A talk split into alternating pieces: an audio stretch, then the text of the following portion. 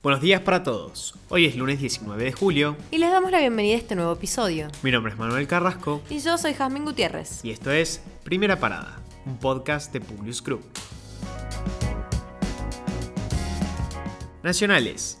Argentina llegará a las 40 millones de dosis recibidas y empieza a haber optimismo. La ministra de Salud, Carla Bisotti, en línea con declaraciones anteriores del presidente, aseguró que en la primavera la situación sanitaria estará mucho más controlada.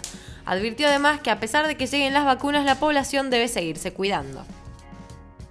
Estas declaraciones se dan en el marco actual de 6.935 contagios diarios, una baja significativa con respecto a meses anteriores donde hubo días en los que se contagiaron más de 25.000 personas. La paz momentánea se da luego de una semana dura, especialmente desde el miércoles pasado cuando se superó la cifra de 100.000 muertos. Al respecto, el secretario de Derechos Humanos, Horacio Pietragala, declaró, Hoy se indignan por los 100.000 muertos. Ya dije varias veces que si hoy tuvimos 100.000 muertos fue también por la responsabilidad de los miembros de la oposición que actuaron con una voracidad perversa. No podemos ignorar que la acusación se da en lo que se perfila que será una caliente campaña electoral a nivel país. Alerta naranja en Mar del Plata y amarilla en el resto de la costa atlántica argentina por un fuerte temporal de viento y lluvia. Se registraron vientos de hasta 90 kilómetros y el tiempo fue inestable. Se espera que continúe la situación los próximos días. Internacionales. La periodista cubana Camila Costa, corresponsal del diario español ABC en La Habana, salió este viernes de prisión tras permanecer cuatro días en una celda. Sin embargo, pasó el régimen de arresto domiciliario. Acosta había sido detenida el lunes pasado por agentes cubanos cuando salía de su casa, de la que se llevaron equipos de trabajo como su computadora, por supuestos delitos contra la seguridad del Estado, una acusación que se suele emplear en Cuba contra los disidentes. La comunicadora no pudo recibir visitas ni hacer llamadas. Compartió celda con otras detenidas en un espacio ocupado por seis literas y una letrina.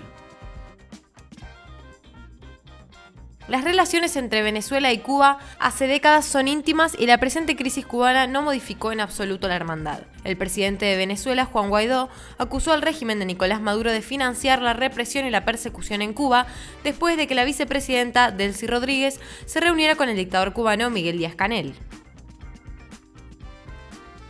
Este domingo se realizaron las elecciones primarias en Chile para seleccionar a dos candidatos que competirán en la votación presidencial agendada para el próximo 21 de noviembre en aquel país. La derecha presentó cuatro candidatos, Joaquín Lavín, Ignacio Briones, Sebastián Sichel y Mario Desbordes, mientras que la izquierda tuvo a Daniel Jaude y a Gabriel Boric. Contra todo pronóstico, el diputado del Frente Amplio, Gabriel Boric, fue elegido este domingo con el 60% de los votos como candidato de la coalición de izquierda mientras que Sebastián Seychelles fue elegido con el 48,6% de los votos como el candidato de la coalición oficialista de derecha Chile Vamos.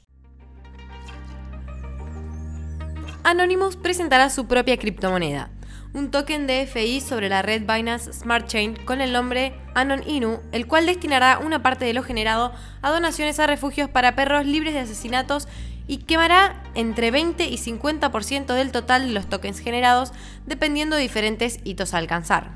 También recompensará a quienes mantengan sus tokens, distribuyendo el 5% del monto de las transacciones a quienes realicen holding del token. Ahora sí, los despedimos por hoy. Gracias por escucharnos. Si te gusta este podcast, compartilo con tus amigos. Esperamos tus sugerencias en nuestro Instagram, publius.com.ar o en nuestro Twitter, publius-group. Los esperamos en el próximo episodio de Primera Parada. Que tengan un muy buen día.